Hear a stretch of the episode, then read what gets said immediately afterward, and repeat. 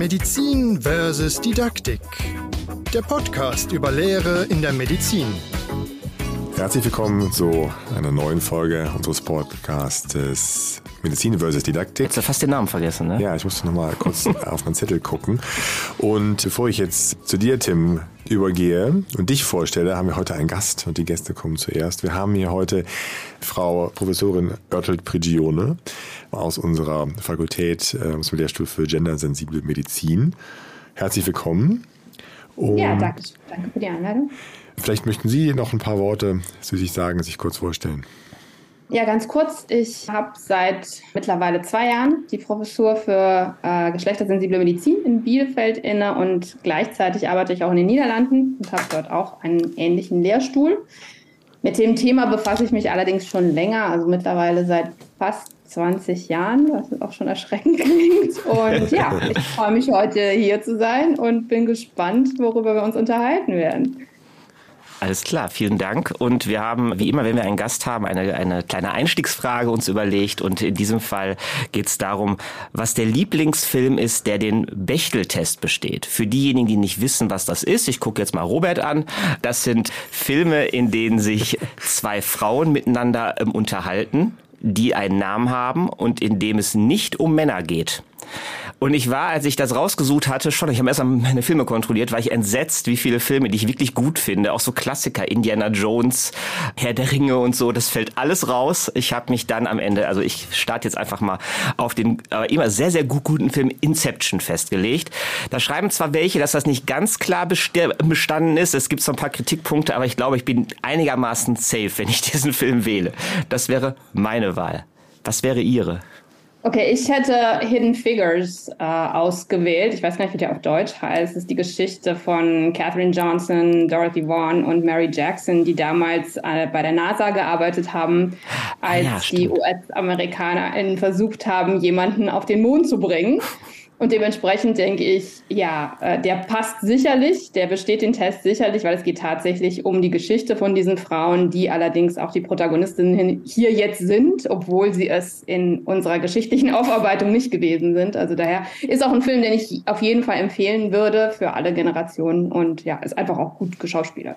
Okay, cool, danke schön. Robert. Ja, ich habe natürlich in Vorbereitung auf die Frage stundenlang Serien und Filme gebinged, äh, um überhaupt zu schauen, was es da so gibt. Und hm, ich habe American Pie 2 mitgebracht, da möchte ich das gerne in den Ring werfen. Ja, ist dein Niveau, Robert, ne? Ja, das ist ungefähr mein Niveau. Und er äh, ist ein Film, der ja nicht gerade durch sein differenziertes Frauenbild... Besteht der äh, Ja, aber der besteht in... Das weil, ist gruselig. Das ist weil zwei, da, äh, zwei Frauen, also die zwei Frauen, die auch einen Namen haben tatsächlich in dem Film, sich über Outfits unterhalten. Ähm, und ich finde, das zeigt, das zeigt einfach so schön, ich finde den Bechteltest super, aber ich, ähm, da kann man ja noch sehr viel weiter lesen und sich in das Thema noch, ähm, noch tiefer einsteigen, vielleicht auch noch mit anderen äh, Kriterien als jetzt diesen Bechteltest, weil American Pie ist das eigentlich nicht unbedingt. Ja, ja, das stimmt wohl, ja. Aber gut, bevor wir das weiter auswalzen, gehen wir dann doch mal langsam ins Thema rein. Und genau, die, die erste Frage auch für, sag ich mal, für, für diejenigen, die jetzt sich mit dem Thema noch nicht so beschäftigt haben. Die, ne, die kennen vielleicht das Stichwort geschlechtersensible Medizin und haben sich jetzt vielleicht hier in dem Podcast verlaufen oder hören die Folge und äh, haben aber kein, kein Bild davon so richtig. Was ist das und warum ist das wichtig und so? Wie würden Sie den Leuten das Thema nahebringen?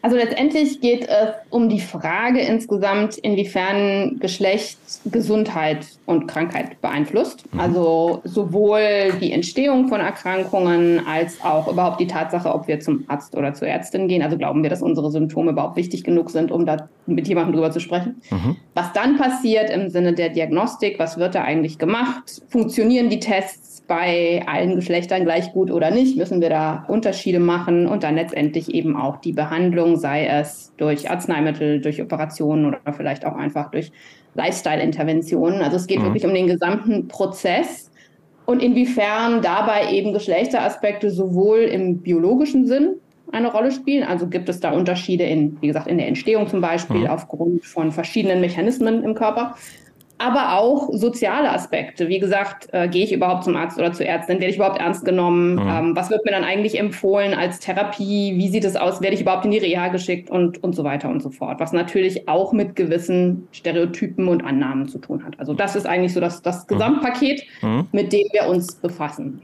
Und haben Sie vielleicht so, so ein ganz knackiges Beispiel, um das jetzt mal den, den Hörern mal nahe, wo Sie sagen, so da zeigt es sich echt gut, das haben vielleicht viele nicht auf dem Schirm oder so, oder das... Äh naja, also sagen wir so, das, was so in der allgemeinen Bevölkerung gut angekommen ist, zum Teil besser als bei unseren Kolleginnen und Kollegen, sind natürlich die ganzen Geschichten mit dem, mit dem Herzinfarkt und die mhm. Tatsache, dass, dass äh, es potenziell unterschiedliche Symptome geben kann. Aber wenn wir wirklich nur mal kurz an die Pandemie zurückdenken, und vor allem an Long-Covid hm. äh, haben wir ja eigentlich die gesamte Geschichte mit dem Herzinfarkt nochmal durchgemacht, weil auch bei Long-Covid war es ja so am Anfang, war es eine Erscheinung in dem Moment, noch nicht mal ein Krankheitsbild. Und selbst heute debattieren wir ja noch, was für ein Krankheitsbild das eigentlich ist, hm. die vor allem bei Patientinnen aufgekommen ist. Und dann ging die ganze Debatte wieder los. Ja, bilden wir uns das nur ein und sind die Leute nur erschöpft und ist das vielleicht nur Stress, weil sie eine Viruserkrankung hatten, die wirklich stark war und so weiter bis sich dann herausgestellt hat, es ist tatsächlich ein Krankheitsbild, was auch komplex ist und was halt auch viele Leute betreffen kann. Und wir müssen es auch ernst nehmen. Also im Grunde genommen haben wir hier eigentlich die gesamte Geschichte wieder durchexerziert. Und ich glaube, das bringt eigentlich die Aspekte zusammen. Also auf der einen Seite haben wir vielleicht unterschiedliche Symptome und unterschiedliche Ausprägungen aufgrund von biologischen Aspekten. Mhm. Aber danach ist natürlich die Frage, was machen wir damit? Was machen wir damit als Patientinnen und Patienten? Was machen wir damit als Ärztinnen und Ärzte? Hm. Und vor allem, wenn es dann vielleicht um neue Erkrankungen geht, je nachdem, wen die dann auch betreffen, nehmen wir das dann überhaupt ernst? Wie lange dauert es eigentlich, bis es ernst genommen wird und so weiter und so fort. Also daher, ich glaube, das ist ein Beispiel. Aber ich denke, wenn wir die meisten Patientinnen fragen, die können sehr viel selber berichten und ganz häufig eben auch die Angehörigen der Patientin im Sinne von, was, was sie da eigentlich für Erfahrungen im Gesundheitswesen schon mitgemacht haben. Und es geht nicht nur für Frauen. Fragen Sie einen Mann mit Brustkrebs, der wird Ihnen genau selber erzählen. Wie ist denn, wenn wir jetzt, wenn wir jetzt so das Thema so haben und Sie machen das auch schon recht früh in der Lehre bei unseren Studierenden, äh, wie, wie bringen Sie das an die Studis ran?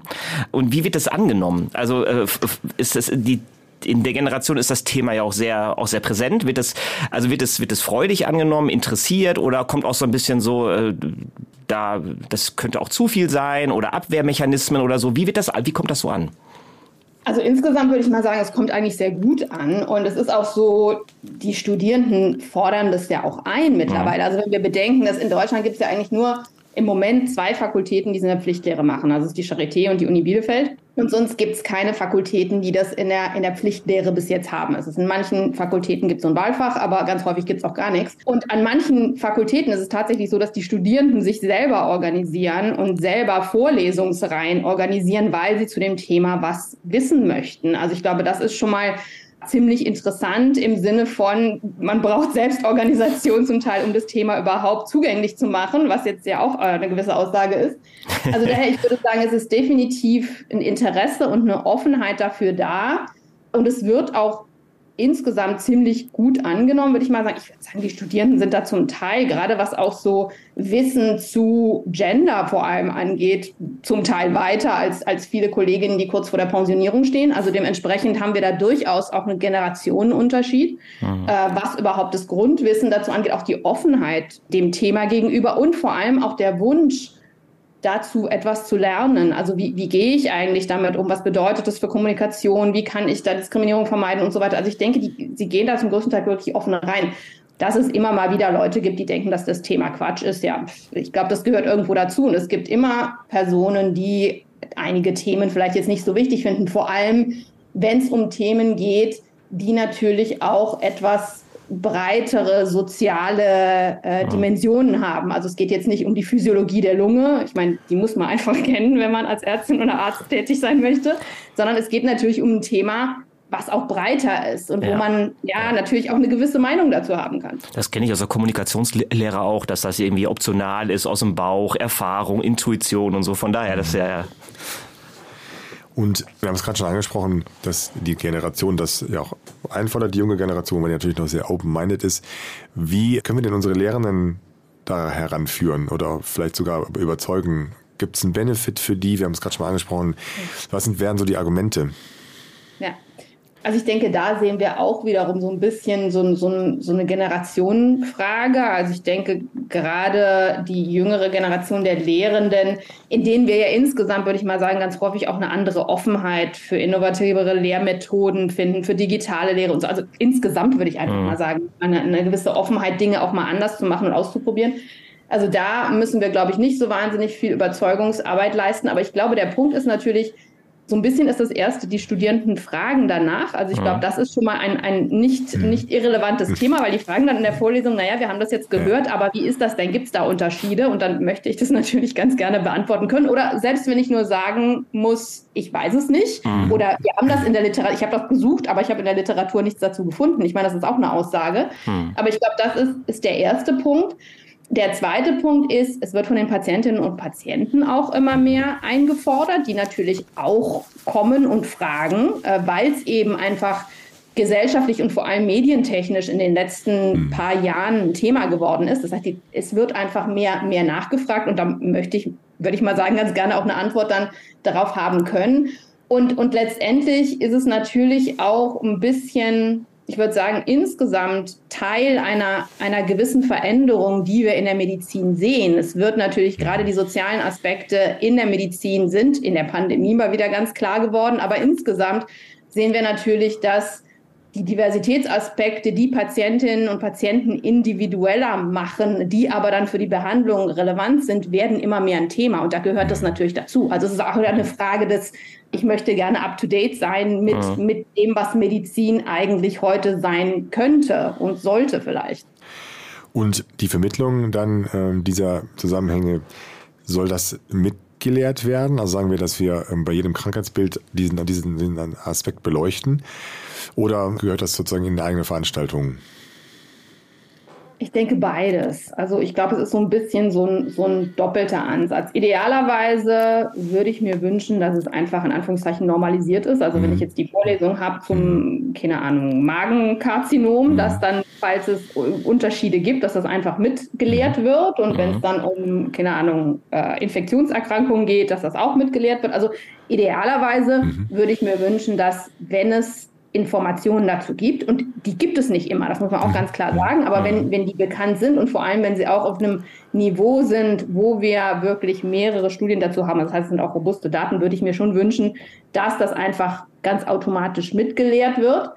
Es ist aber auch so, vor allem diese Grundkonzepte und dann auch so ein bisschen diese übergreifenden Themen, die so ein bisschen in, was ist denn Sex und Gender und was bedeutet das und, und mhm. nochmal auf einer, auf einer höheren Ebene gewissermaßen, wenn man das so ein bisschen aus einer Vogelperspektive betrachtet, da ist es dann ganz hilfreich, denke ich, nochmal zusätzliche mhm. Veranstaltungen zu haben, die den Studierenden auch helfen, diese Informationen, die sie dann vielleicht in der fachbezogenen Lehre bekommen haben, einfach nochmal einzuordnen. Mhm. Weil letztendlich, was wir den Studierenden ja auch mitgeben, jetzt mal abgesehen von reinem Wissen, ist ja wirklich auch eine gewisse Fähigkeit zur kritischen Über, ja, Überarbeitung eigentlich dessen, was sie lernen, dass sie einfach auch die Frage stellen, kann es da Unterschiede geben? Mhm. Äh, warum wissen wir vielleicht nichts zu diesen Unterschieden? Ist es wichtig für meine Praxis, dass ich das weiß? Wo kann ich das vielleicht finden? Wen kann ich fragen?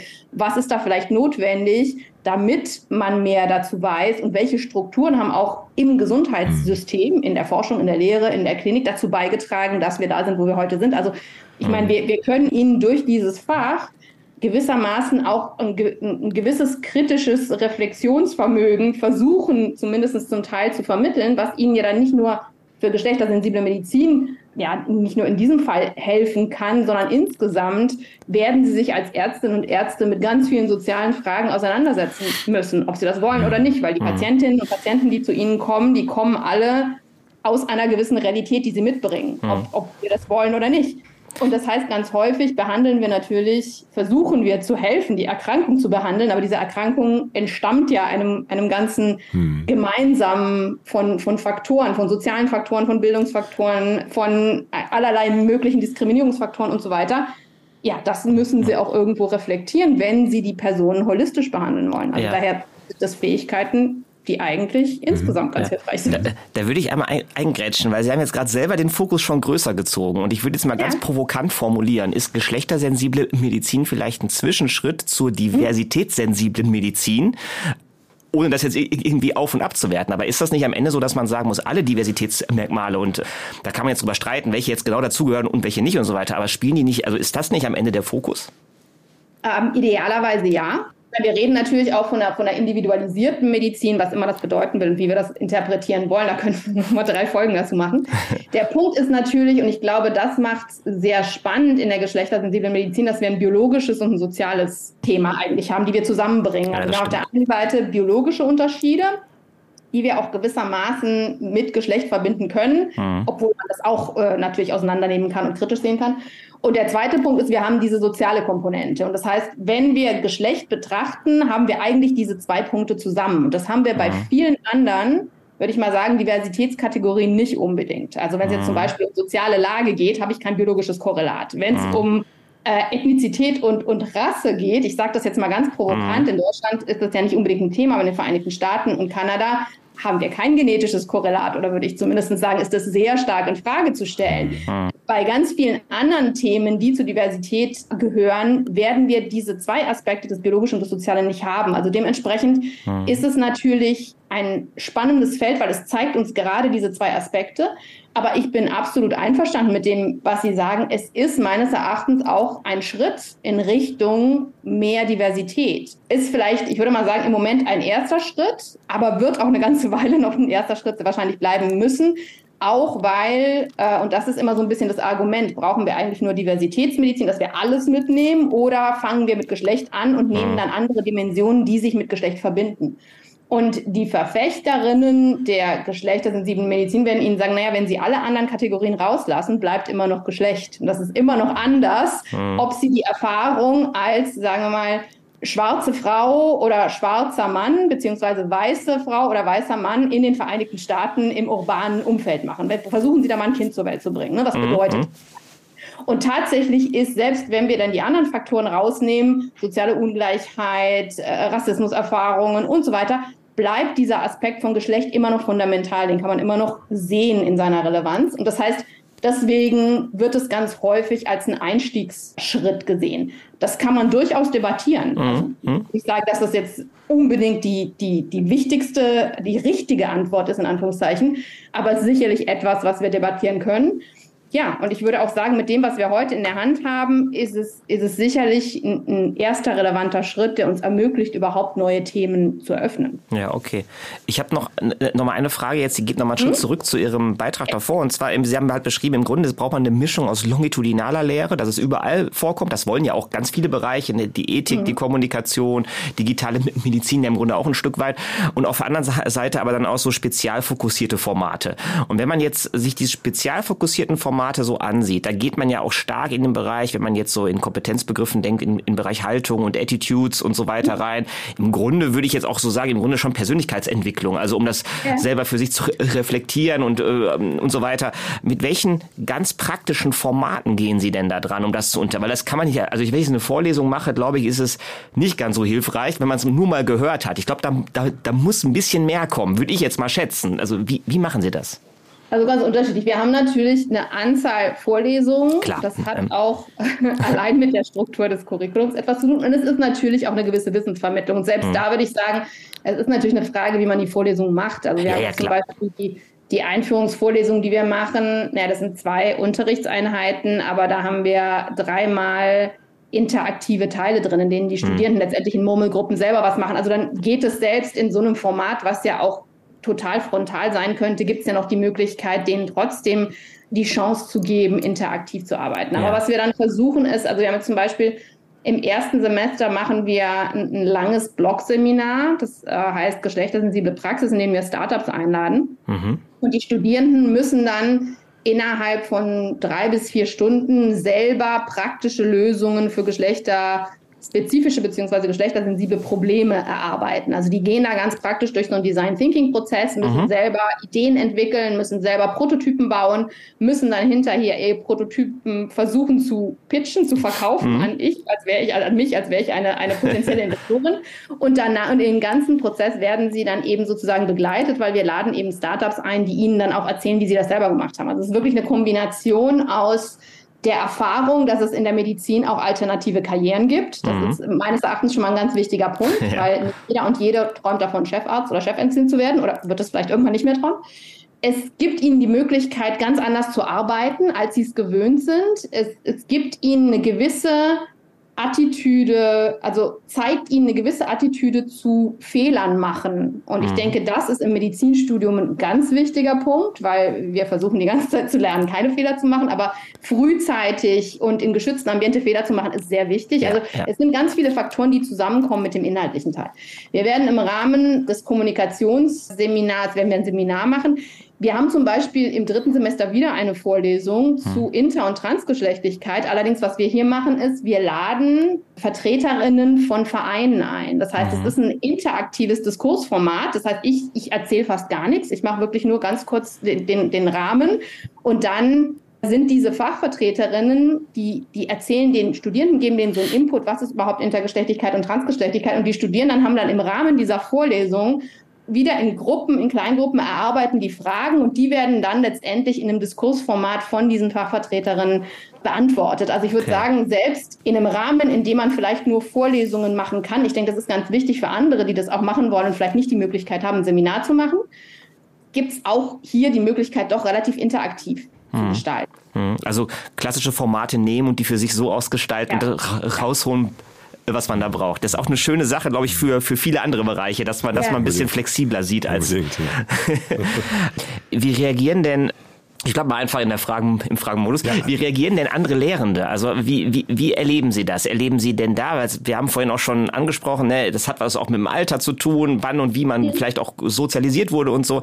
Erleben Sie da eine Offenheit? Erleben Sie da auch Widerstände? Oder, oder wie, wie, wie ist es so im Curriculum? Ja, also ich würde sagen, es ist, gemischt, aber in den letzten Jahren immer mehr Interesse und, und Offenheit auch. Ich würde sagen, es ist, also ich meine, ich sehe das natürlich jetzt an der, an der Fakultät. Bielefeld ist eine neue medizinische Fakultät, mhm. die sich auch erst konstituiert. Viele Leute beginnen neu und es ist natürlich auch ein Thema, was relativ stark auf die Agenda gesetzt wird. Also wer sozusagen hier anfängt, weiß auch, dass es ein Thema ist. Mhm. Das bedeutet nicht, dass alle das machen müssen, aber dass es zumindest für die Fakultät ein präsentes Thema ist. Und was ich dann erlebe, ist aber tatsächlich auch, dass viele Kolleginnen und Kollegen auf mich zukommen und, und auch fragen und, und äh, vielleicht auch Ideen haben, was man machen könnte. Zum Teil auch gewisse Unsicherheiten, was ich vollkommen in Ordnung finde. Ich finde es prima, wenn die Leute zu mir kommen und sagen, ich würde gerne das machen. Ich bin mir aber nicht ganz sicher, wie man das umsetzen kann. Ich meine, das ist auch ein bisschen unsere Rolle und die Rolle, die wir für uns auch gewissermaßen einnehmen, ist, wenn die Leute zu uns kommen, wir sind total offen, mit ihnen zusammen das auszuarbeiten. Ich muss danach die Vorlesung auch nicht machen. Ich habe kein Interesse da präsent zu sein. Das ist wirklich auch so ein bisschen fast so eine Art Servicegedanke. ich kann euch helfen, die Literatur zusammenzutragen, da vielleicht auch andere Erfahrungen aus anderen Ländern zu teilen. Weil im Grunde genommen geht es ja um die Sache. Es geht ja nicht darum, dass ich dann irgendwie fünf Lehrstunden mehr habe. Das ist mir vollkommen egal, ehrlich gesagt, in dem Sinne. Es geht mir vielmehr darum, dass die Kolleginnen und Kollegen das aufgreifen, dass man die dabei unterstützen kann hm. und dass es dadurch so nach und nach auch zu dem Punkt kommt, was wir gesagt haben, dieser, dieses Longitudinale. Und ich denke, da, da sehen wir schon mehr Offenheit. Nicht bei allen, das erwarte ich, aber ehrlich ja. gesagt auch realistisch nicht. Aber doch durchaus eine gesteigerte, gesteigertes Interesse über die, die letzten Jahre hinweg. Ja. Wenn wir jetzt Zuhörende haben, die sagen, ach, das hat mich jetzt aber überzeugt, das ist cool, jetzt habe ich, mal eine, jetzt hab ich mal eine Vorstellung davon und ich möchte da gerne in meiner Lehre was machen.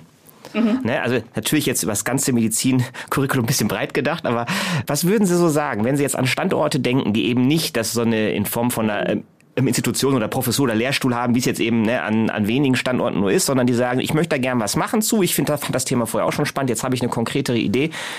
Wie mache ich das? Was würden Sie denen raten?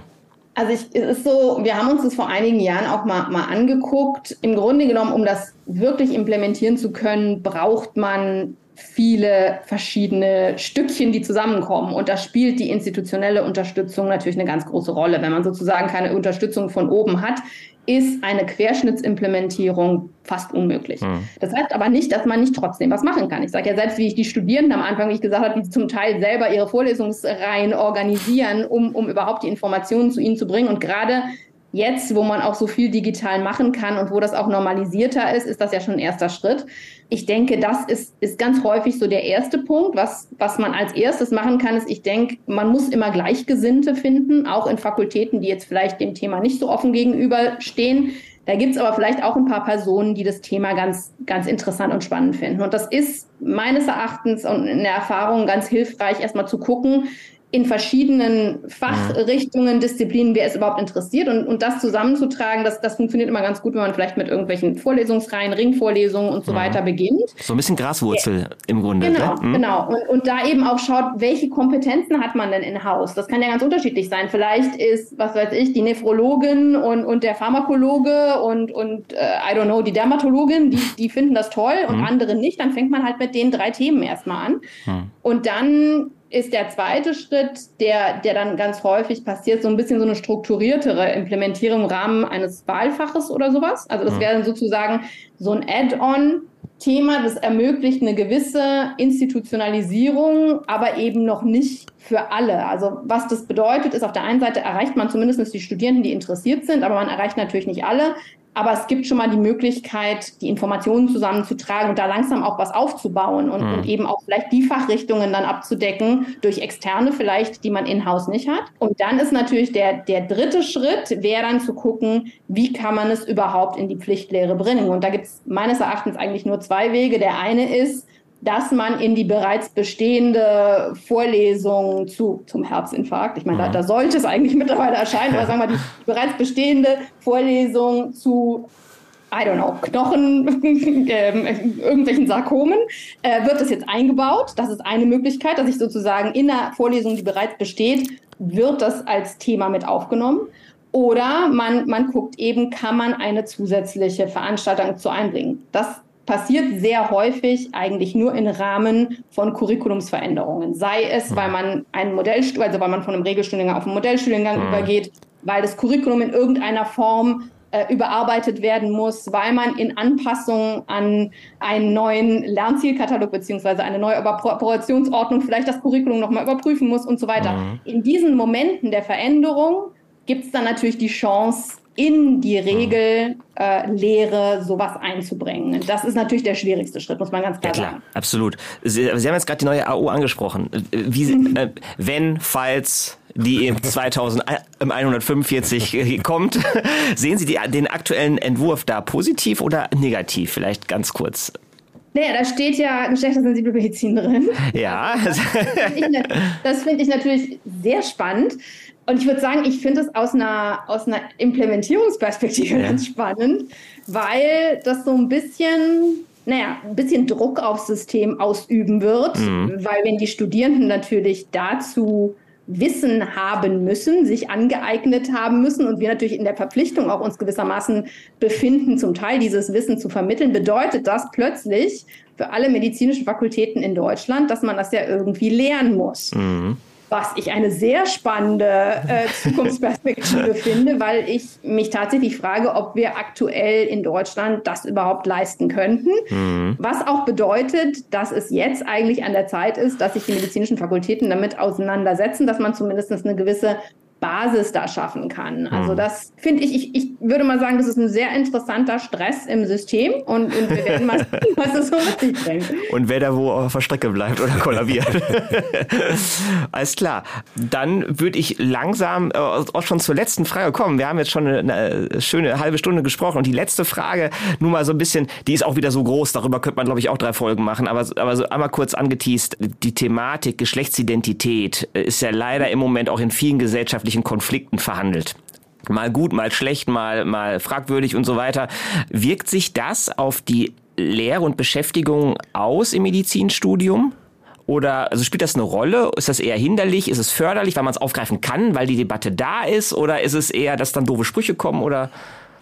Ja, also ich würde mal sagen, es hat nur bedingt einen Effekt eigentlich darauf. Also sagen wir so, es ist natürlich eine gesellschaftliche Debatte, die sich wundervoll instrumentalisieren lässt. Also das mhm. muss man ganz sagen. Das ganze Thema Geschlecht per se ist ein Thema, was sich wundervoll politisch instrumentalisieren lässt, weil es für, für doch gewisse Gruppen in der Bevölkerung einfach ein Reizthema ist und dadurch ja. kann man die Leute natürlich aktivieren, in mhm. welcher Form auch immer. Ich würde mal sagen, es geht so ein bisschen in beide, in beide Richtungen. Auf der einen Seite ist natürlich eine gesellschaftliche Debatte hilfreich, weil mhm. man überhaupt Themen aufgreifen kann, die sonst vielleicht nicht besprochen werden würden. Allerdings muss man natürlich sagen, in den, in den letzten Jahren werden gesellschaftliche Debatten zunehmend polarisierter ausgetragen. Also es ist ganz häufig eben ein, ein Versuch, Dinge schwarz-weiß aufzuteilen, anstatt sich über die Nuancen vielleicht auch zu unterhalten. Und ich glaube, das ist dann so ein bisschen unsere Rolle eigentlich. Ich sehe es jetzt in der Lehre ehrlich gesagt nicht so unbedingt arg zurückkommen, weil wir gehen natürlich rein, wir machen geschlechtersensible Medizin. Wir müssen den Leuten manchmal vielleicht erklären, was wir machen, wobei das ist im Moment gar nicht mehr so ein riesiges Problem eigentlich, mhm. so ein riesiges Thema.